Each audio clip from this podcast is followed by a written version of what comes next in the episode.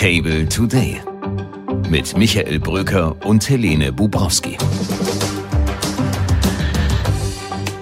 Ihr neuer Lieblingspodcast am Morgen oder vielleicht auch am Tag. Heute ist Mittwoch, der 17. Januar und zum dritten Mal geht es um die wirklich wichtigen Themen des Tages und die, die morgen wichtig werden. Heute unter anderem Juli C. zur Soziologie der Bauernproteste und zum Abschluss eine richtig gute Nachricht von einer neuen starken Branche, nämlich die der Startups. Aber vorneweg natürlich, wie immer, das Thema des Tages mit einem Blick von einer Frau, die einfach anders auf die Themen blickt. Und das ist selbstverständlich Dr. Helene Bubrowski. Schönen guten Morgen, Mick, du Doktor der Herzen.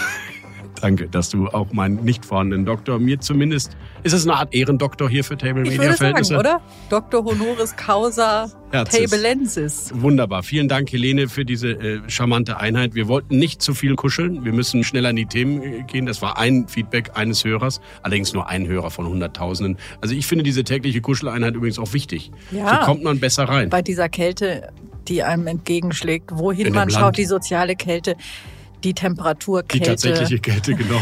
All das. Und Helene und ich begrüßen uns morgens. Ich darf, ich darf das verraten hier, Helene, übrigens mit einer Umarmung im Büro jetzt neuerdings, weil das einfach den Tag besser, erfolgreicher bewältigen lässt. Finde ich auch.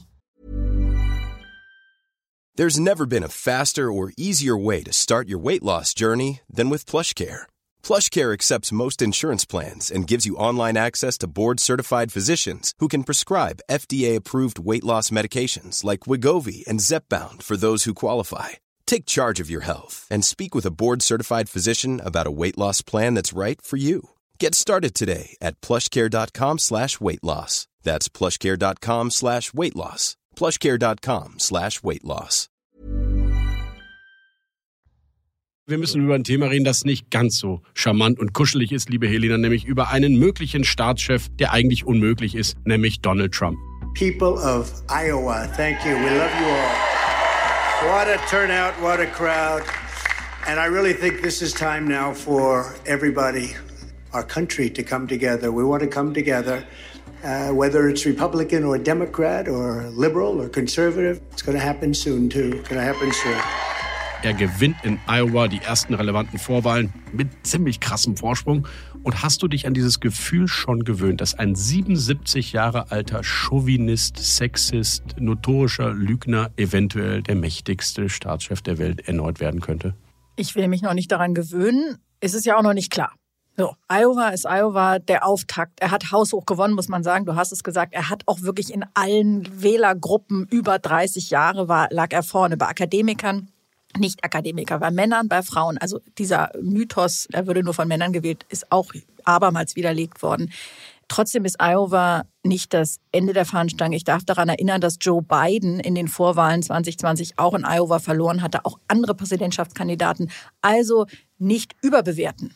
Aber worauf führst du doch seinen überraschend großen Erfolg zurück? Was ist für dich die Erklärung? Es ist wirklich interessant, wenn man 14 Monate zurückschaut auf die Kongresswahlen. Da haben die Republikaner ziemlich schlecht abgeschnitten und man hatte den Eindruck, das Land ist fed up mit Trump. Viele wollen das nicht mehr.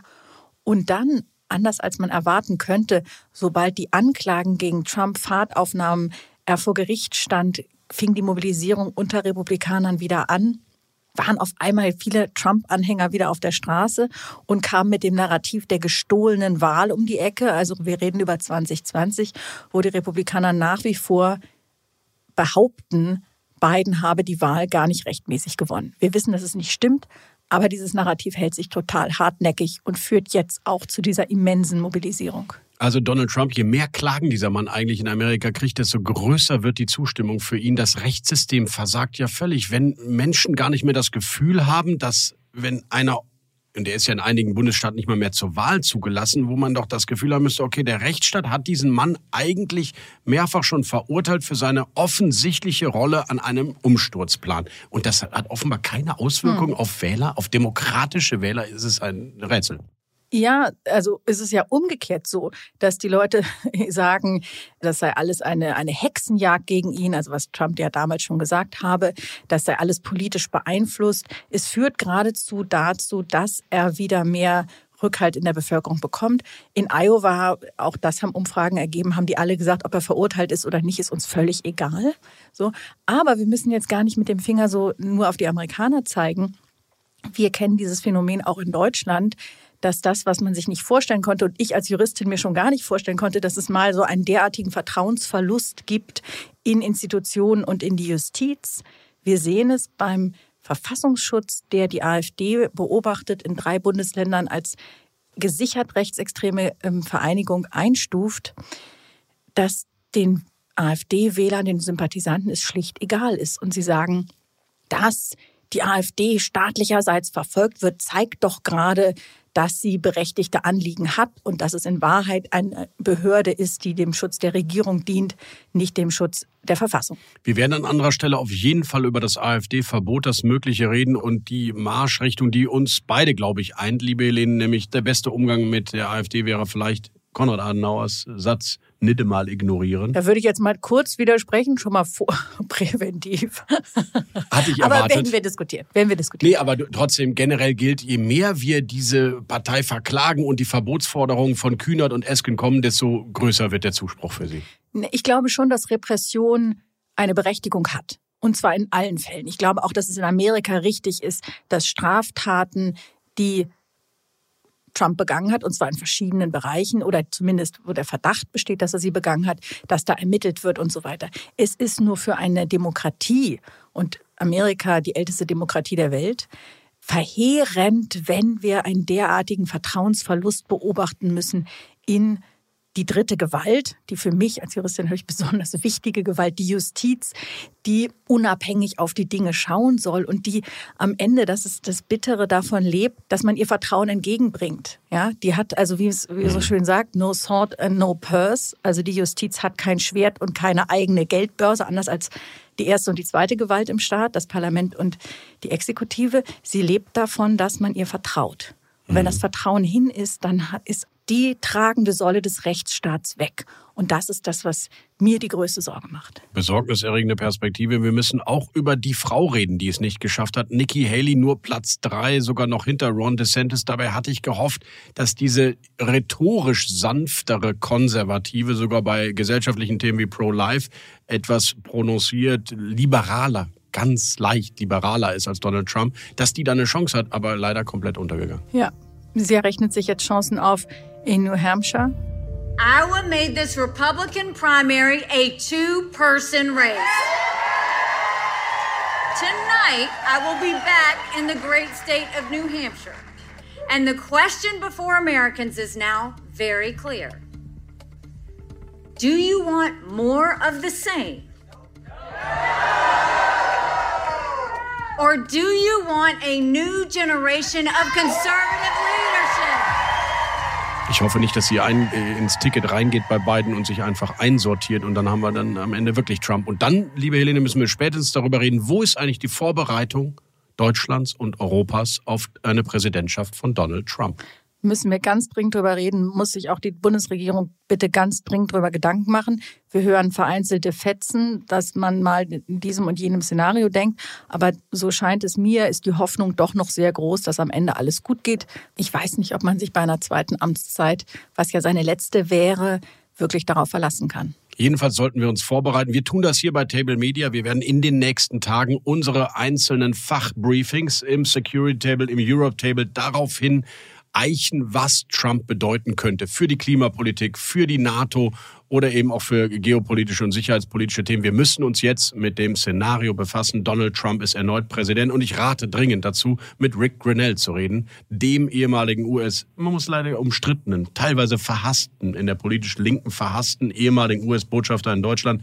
Er könnte Außenminister unter Donald Trump werden. Das wird spekuliert in den USA und der Mann war in Deutschland. Vielleicht redet Wolfgang Schmidt mal mit ihm. Jedenfalls brauchen wir ein Szenario. Wie geht es unter Trump für uns weiter? Darf ich dir noch eine letzte Frage stellen? Unbedingt. Glaubst du, die Amerikaner wären bereit für eine Frau als Präsidentin?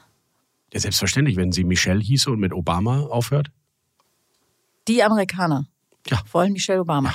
Das ist eine steile These. Auch da werden wir drauf zurückkommen. Warum kann die die? Du weißt, dass inzwischen mehr als die Hälfte der Amerikaner eigentlich migrantische Wurzeln hat, mhm. wie wir sagen würden, eine Migrationsgeschichte. Die Latinos, die Schwarzen, die würden alle Michelle Obama wählen und sehr, sehr, sehr, sehr viele demokratische Frauen auch. Und da hetzte ja schon fast die Mehrheit. Ich glaube, Michelle Obama wäre es wirklich. Aber es wird nicht kommen. Und insofern, ähm, ja, warum nicht? Warum sollten die Amerikaner nicht auch dort erstmalig in der Geschichte ihres Landes etwas äh, vorweisen können, was sie an so vielen anderen Stellen ja auch getan haben? Ja, du hast schon lange Frauen an deiner Seite, Mick. Das stimmt, Helene, aber so ein Opening im Podcast, das kann ich mir wirklich nur mit dir vorstellen. okay.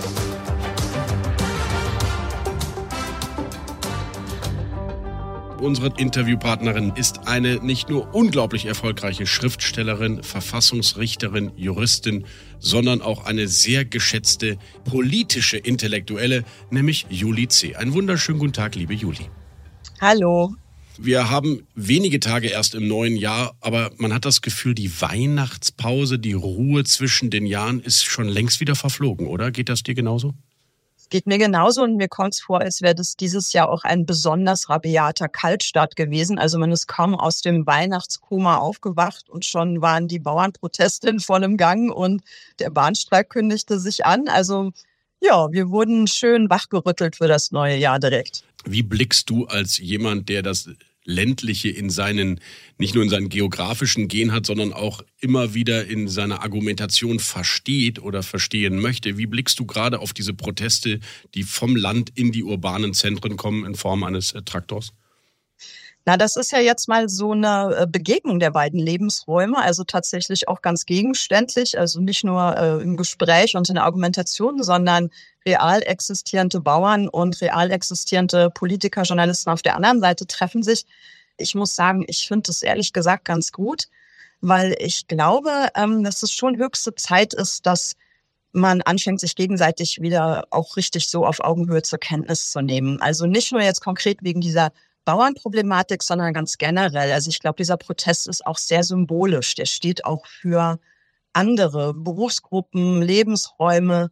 Also ich höre das einfach auch die ganze Zeit, dass Leute, die selber gar nicht in der Landwirtschaft arbeiten, so hier in meinem Umfeld immer sagen, oh, finde ich gut, jetzt machen die das mal. Und es ist einfach wichtig, dass wir mal äh, aufmerken, uns mal bemerkbar machen und so. Also es kann positive Effekte haben. Woher speist sich dann deiner Meinung nach dieser Protest, wenn es nicht ein konkreter Protest alleine gegen Agrardieselsubvention ist, sondern mehr dahinter steckt? Was ist das dann? Was treibt die Menschen an, die sich auch mit den Bauern und Landwirten jetzt solidarisieren und sagen, ja, richtig, da muss man mal gegen vorgehen? Was dahinter steht, ist einfach ein schon seit wirklich vielen, vielen Jahren währendes und sich immer weiter steigerndes Gefühl, dass die tatsächlich konkreten Problemlagen nicht gesehen werden von den Leuten, die darüber zu entscheiden hätten. Und das hat dann geführt bei vielen Menschen auch zu so einem, also wie so ein Rückzug. Also ich meine jetzt nicht so Eskapismus, sondern dass man quasi sich innerlich so ein bisschen abwendet und sagt, ähm, na dann mache ich es halt alleine, ist okay. Ja, ich schlag mich irgendwie durch. Ich erwarte mir jetzt von Politik eigentlich nichts, nicht so viel. Ich mache es alleine. Aber dann lasst mich wenigstens in Ruhe. Wenn man dann aber mit irgendwas kommt und sagt, jetzt nehmen wir noch was weg oder jetzt gibt's hier noch eine Maßnahme, jetzt wird irgendwas gegängelt oder so, dann entsteht so ein Reflex, äh, jetzt reicht's. Als wäre so ein ungeschriebener Vertrag gebrochen worden, ja, so nach dem Motto, ihr macht euers und wir machen unseres, die Welten sind getrennt, aber dann sollen sie es auch bleiben. Und dann benutzt uns jetzt nicht, um eure Bundeshaushaltslöcher zu stopfen, weil das ist einfach nicht unser Problem. Wann ist das verloren gegangen, dass Maß und Mitte von den politischen mehrheitsfähigen Parteien nicht mehr artikuliert, kommuniziert und auch umgesetzt wird? Wenn du alle Bewegungen zusammenzählst, auch die auch demokratisch, rechtsstaatlich auf wirklich grundsoliden Füßen stehenden Fridays for Future oder die Europapartei Volt, aber dann eben auch Extreme wie die AfD, neue Bewegungen wie die Wagenknechtpartei, die Freien Wähler, jetzt kommt die Werteunion um die Ecke. Wenn ich das alles zusammennehme, bin ich aber schon schnell bei 40, 50 Prozent. Man kann das jetzt auch positiv formulieren und einfach sagen, na, das ist auch eine super lebhafte Demokratie. Die Volkspartei als große Institution, wo sich ganz viele Leute damit identifizieren konnten, die hat wohl ausgedient. Menschen organisieren sich nicht mehr so gerne unter einem Riesendach millionenfach, sondern die sind individualistischer, die sind anspruchsvoller, die begreifen sich auch viel mehr als Konsumenten, also als Politikkonsumenten. Also nicht so sehr, ich möchte mich einbringen in einem großen Verband, sondern zeig mir mal was, ja. Also ich sitze hier und wähle aus und mache meinen Daumen hoch und runter. Und ähm, die Leute, die wirklich am Regieren sind, die gibt's ja auch noch, haben aus meiner Sicht auch noch nicht die Ansprache dafür gefunden. Bei allem, was da jetzt kommt, auch konkret in Reaktion auf die Bauernproteste, habe ich immer so ein Gefühl. Weißt du, was ich meine? Ja. So ein ah, knapp, knapp vorbei ist auch daneben, ja. Absolut. Also, ich bin mir nicht sicher, ob man, ob man die Bedürfnislage und die Gefühlslage wirklich versteht. Macht sich eine promovierte Juristin, eine Verfassungsrichterin Sorgen um die Stabilität der Demokratie oder sind das Übertreibungen von journalistischen Leitartiklern, die da Weimar an die Wand zeichnen? Ich finde es nicht gut, apokalyptisch zu denken in solchen Fragen, ähm, weil ich auch immer so ein bisschen glaube, dass man dadurch im Zweifel gerade den falschen Leuten noch mehr nützt. Ja, also wenn sozusagen die überzeugten Demokraten den Abgesang auf die Demokratie anstimmen, dann müssen die anderen ja nur noch abräumen. Dann hat man ihnen diese Arbeit auch noch abgenommen. Also ich finde, wir müssen gerade jetzt eigentlich sehr ähm, positiv darauf bauen und es nicht selber jetzt immer auch noch klein und schlecht reden. Und ich finde, Fragmentierung an sich ist jetzt auch noch nicht das Ende der Fahnenstange. Wir sind es in Deutschland halt anders gewöhnt gewesen. Was mir natürlich wie, äh, glaube ich, so ziemlich jedem wahrscheinlich oder fast jedem im Land äh, Sorgen macht, sind einfach die sich jetzt auch nach Westen ausbreitenden Wahlerfolge äh, der AfD, weil das einfach zeigt, dass Menschen jetzt langsam auch in großen Mengen bereit sind, wirklich komplett gegen die eigenen Interessen zu wählen. Das ist ein wunderbarer Punkt, den du ansprichst. Leider nicht wunderbar, aber ein wirklich extrem besorgniserregender. Diese Selbstverstümmelungstendenzen der Demokratie. Wenn ich sehe, dass Berichterstattung, investigative Recherchen vergangene Woche zum Thema AfD und ihrer Nähe zur identitären Bewegung, man hat fast inzwischen das Gefühl, bitte berichtet nicht darüber, damit die nicht noch weiter steigen in ihrer Zustimmung. Wie kann es sein, dass egal wie schmutzig und schlimm die Recherchen und, äh, und auch ähm, Enthüllungen sind, desto größer werden diese rechten Märtyrer in ihrer Welt und jetzt wähle ich denen erst recht. Wie kann ich denen dann überhaupt klein beigeben? Ich habe ja schon fast die Hoffnung, dass Saskia Esken mal nichts sagt, damit wir die AfD klein kriegen. Ja, der fatale Teufelskreis momentan ist ja wirklich, dass ganz viel, was passiert, denen halt immer nützt. Ja, also man hat schon so ein bisschen den Eindruck, wie man es macht, ist es immer falsch. Wenn man sie ausgrenzt, kriegen sie mehr Wählerstimmen. Wenn man versucht, sie zu umarmen, kriegen sie mehr Wählerstimmen und so weiter. Also ähm, ich glaube, das Problem liegt zum Teil tatsächlich schon in dem Begriff, den jetzt die konkrete deutsche rechtspopulistische Partei auch in ihrem Namen führt, nämlich das Wort Alternative. Also das ist schon wahnsinnig schlau gewählt. Das zeigt schon ziemlich gut, als was das von Leuten tatsächlich auch gesehen wird. Das wird gewählt als Wunsch dann eben etwas ganz anderes zu wählen, im Zweifel sogar egal, was es ist. Und wenn man das mal als Analyse einfach gelten lässt, egal ähm, wie sehr die jetzt stimmt in allen ihren Verästelungen, dann ähm, glaube ich, ist die einzige Möglichkeit, wenn man versuchen würde, sozusagen als Regierungspolitik wieder selber eine Alternative sein zu können. Die Leute wünschen sich Klartext und klare Kante und es wird immer weniger Klartext und klare Kante geben können. Also je, je mehr sie sozusagen abstrafen und sagen, euch wähle ich nicht genau. mehr, weil ihr seid nicht klare Kante, wir wählen jetzt die AfD oder wir wählen Kleinparteien oder wir wählen gar nicht mehr, desto schwieriger wird es, diese klare Kante noch mehr herzustellen, weil du einfach Regierungskonstellationen hast, in denen es fast unmöglich ist. Und ich meine, Olaf Scholz hat sich jetzt, was ich ihm persönlich sozusagen, also aus meiner Meinung heraus vorwerfe, er hat sich in so eine Moderatorenrolle mit äh, so kleinen Animationsausflügen irgendwie geflüchtet. Das äh, kann es natürlich nicht sein. Das äh, reicht einfach nicht. Ich meine aber zu verstehen, woher das kommt, ja, weil der dann natürlich auch mit Leuten jetzt zusammen regiert, die gemeinsame Lippenbekenntnisse machen können, die aber in ihrer politischen Genetik schon ziemlich weit auseinander liegen. Wenn ich das Lebenselixier, den Kernbestandteil einer funktionierenden Demokratie nennen würde, in einem Begriff würde, würde ich wahrscheinlich Toleranz sagen. Und ich habe das Gefühl, gerade daran hapert es so sehr im Moment, dass ich mich frage, wie kommen wir zurück zu diesem Status vor 2017, vor den leeren Herzen, vielleicht 1999, dass plötzlich die andere Meinung zumindest wieder gutiert wird als das, was sie ist, eine andere Meinung und nicht eine Hassgeschichte, die ich zu bekämpfen habe. Ja, ich verstehe natürlich total, wovon du sprichst und es spielt auch eine Rolle. Ich glaube aber trotzdem, dass es in Wahrheit um ganz andere Sachen geht, weil ähm, die Substanz einer Demokratie ist nicht das Meinen. dass es überhaupt inzwischen als der totale, fast schon ausschließliche Kern von Demokratie gesehen wird, so wie du es jetzt gerade auch formuliert hast, ähm, halte ich gar nicht für eine Analyse, sondern das halte ich für das Problem, ehrlich gesagt, okay. weil ich sagen würde, dass ähm, wir vielleicht eher gut daran täten, nochmal einen Schritt zurückzutreten und uns daran zu erinnern, worum es eigentlich geht. Also was Demokratie eigentlich ihrem Wesen nach sein möchte. Und das ist ja ein System, was Interessen in Ausgleich bringt. Das heißt, man muss sich selbst und auch allen anderen zugestehen, dass sie Interessen haben. Die sind im menschlichen Leben sehr häufig ökonomisch. Und ähm, das, glaube ich, führt zu so einem leicht orientierungslosen und auch irgendwie zickigen, zu so einer zickigen Grundstimmung.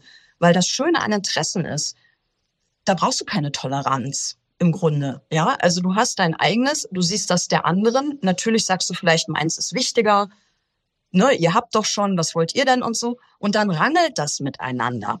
Aber du brauchst in so einem Interessenkampf den anderen nicht delegitimieren, du brauchst ihn nicht beleidigen, du brauchst ihn nicht in irgendwelche Schubladen stecken, du brauchst auch keine Identitätsmerkmale dafür. Also es ist ein sehr gutes Medium, um sich als Gesellschaft zu organisieren Interessant. und sich auch wieder zusammenzufinden. Das ermöglicht einen relativ emotionsfreien okay. Umgang auch mit politischen Themen. Das wollte ich gerade sagen. Dann wäre das Rezept ja die Entemotionalisierung der politischen Debatten wieder hin zu einer institutionellen, normalen Ausbalancierung von Interessen und dann wären wir viel weiter. Ja, und vor allem musst du halt erstmal Leuten wieder zugestehen, dass sie für sich selber sprechen. Also, dass nicht es nur legitim ist, für andere zu sprechen, zu sagen, wir müssen die Diskriminierung von verbessern und dann kommt irgendjemand zu zu einer Gruppe, zu der ich gar nicht gehöre. Ja, also dass mir Leut, dass man Leuten wieder zugesteht, wirklich für sich selbst zu sprechen, für das, was sie wollen. Und ähm, wenn sie es tun, müssen wir sie auch willkommen heißen damit. Ja, also das klingt jetzt irgendwie so ein bisschen betulich, aber ich meine, dann dürfen wir nicht sagen, naja, also wie es zum Teil jetzt ja auch sichtbar ist, jetzt protestieren Bauern. Dann ist ja häufig die Antwort, ähm, naja, in Wahrheit seid ihr ja nur Nazis oder äh, was wollt ihr denn? Ihr kriegt doch eh schon so viele Subventionen. Also nicht, dass man das nicht argumentieren darf, nicht, dass man nicht mit denen streiten darf. Natürlich, das soll man auch, aber man darf ihnen sozusagen nicht die Berechtigung entziehen. Also man darf nicht denken, eigentlich dürfen die das gar nicht fordern oder so, sondern das ist gut, dass sie das machen. Das müssten eigentlich alle machen, weil dann können wir wieder darüber sprechen. Und ich glaube, man wird nicht so wütend, wenn jemand anderes was will, wie wenn jemand anderem einem sagt, was richtig und was falsch ist. Ja? Also moralische oder ethische Vorschriften und Rangeleien, die führen sehr schnell zu schlechter Stimmung, weil da hat doch jeder seinen individuellen Kopf und da möchte auch jeder frei drin bleiben. Aber ein Interesse vorzubringen und dann zu gucken, was kann man machen, wo ist der Kompromiss, das geht, also das kriegen wir Menschen als äh, zivile Gesellschaft, glaube ich, ganz gut hin. Das haben wir auch immer wieder bewiesen. Also da sollten wir vielleicht eher hin zurück und das mit dem Meinen und äh, Bewerten, ja, und so, das vielleicht äh, eher so ein bisschen zurückstellen sogar ein Loblied auf eine gelassene, entemotionalisierte politische Debatte und das auch noch von einer gebürtigen Rheinländerin. Juli C. und ich als ebenfalls Rheinländer freue mich darüber sehr, dass auch wir vielleicht einfach unsere Emotionen im Griff haben müssen und vieles lässt sich dann viel einfacher regeln in diesem Land. Selbst als Rheinländer und das will ja schon was heißen, oder? Juli C., letzte Frage. Es gibt Hoffnung für dieses wahnsinnig schwierige Jahr? Meinst du jetzt mit schwierig, dass da so viele Wahlen sind? Ja, und so viele Wahlen, wo so viele blöde mhm. Menschen vielleicht gewinnen könnten. Naja, es gibt halt erstens die Hoffnung, dass es nicht ganz so schlimm kommt, wie man sich vielleicht jetzt schon denkt. Ähm, mein persönlicher und wahrscheinlich auch für viele andere Menschen Angstgegner ist tatsächlich wirklich die Wahl in den USA und nicht ja. die bei uns. Also das ist genau. das. Ähm, genau, die hatte ich gerade im Kopf. Aber kann es mhm. selbst ein gutes Jahr werden, wenn Donald Trump Präsident wird? Oder kann man es einfach dann, soll man dann alles abschließen und, und die Insel Europa in den Zaun drum Zaunspezialist ist Trump ja, der wäre uns da sicherlich noch sogar behilflich, würde den Zaun liefern stimmt, und selber aufbauen. Ähm, was danach kommt, wissen wir nicht. Es wäre für uns alle, glaube ich, etwas, was uns erschüttern würde, wofür wir Angst hätten, wo wir auch unser Weltbild nochmal ein gutes Stück weit anpassen ähm, müssen. Ja. Ich glaube trotzdem, wir tun gut daran, ähm, weniger absolut zu denken. Also einfach jeder Einzelne von uns und dann auch als Kollektiv also man kann sagen, das wäre gut und das wäre schlecht. Das ist völlig okay, ja, solche Bewertungen zu treffen und ich möchte es lieber so. Aber was man nicht machen sollte, ist immer zu sagen, dann ist alles zu Ende. Dann ist es eine Zeitenwende. Dann wird nichts wieder so sein, wie es war. Dann beginnt ein völlig neues Kapitel für die Welt. Dann ist die so und so. Ja, also klar, das kann man schon machen, aber das bringt nichts. Weder individuell und fürs Kollektiv ist es richtig schlecht. Also lasst uns lieber sagen, egal was die in den USA wählen, wir kriegen das schon irgendwie wieder gewuppt. Also das ist, glaube ich, wirklich das, ähm, woran wir festhalten müssen. Ein wunderbares Schlusswort. Juli C. Konstruktiv, optimistisch. Es war ein wunderbares Gespräch. Vielen Dank für deine Zeit und wir hoffen, dass du recht behältst. Bis zum nächsten Mal hier bei uns bei Table Today. Vielen Dank, Juli C. Ich danke dir.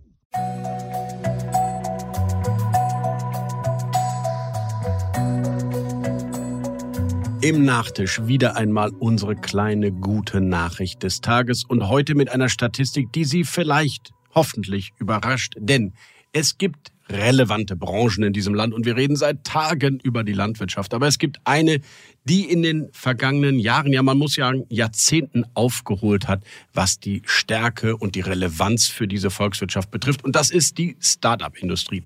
Denn nicht nur Berlin, wir sind ja bekanntlich die Herzkammer der deutschen Start-ups, sondern auch Städte wie München, Düsseldorf und Köln gewinnen zusehends an Bedeutung. Die Zahl der Start-ups, und das ist die jüngste Meldung, die uns erfreuen sollte an diesem Tag, mit einer Milliardenbewertung hat sich seit 2018 auf 33 junge digitale Unternehmen fast verfünffacht. Dazu gehört die Onlinebank N26 oder der Übersetzungsdienst DeepL oder der Fernbusbetreiber Flix oder das Münchner Startup Personio. Also da wächst heran, was zu dieser Volkswirtschaft gehört. Wir freuen uns darüber sehr. Inzwischen beschäftigt die Branche 400.000 Menschen mit einer Firmenbewertung von 170 Milliarden Euro. Vielleicht ist Innovation, gerade digitale Innovation in Deutschland ja doch noch möglich. Und bei all den Deindustrialisierungstendenzen ist das doch mal eine versöhnliche Statistik an diesem Tag. Ich freue mich, dass Sie heute wieder Platz genommen haben bei uns hier am runden Tisch im Table Today Podcast. Freue mich, wenn Sie auch morgen wieder dabei sind. Das war's für heute. Ihr Michael Bröker. Table Today mit Michael Bröker und Helene Bubrowski.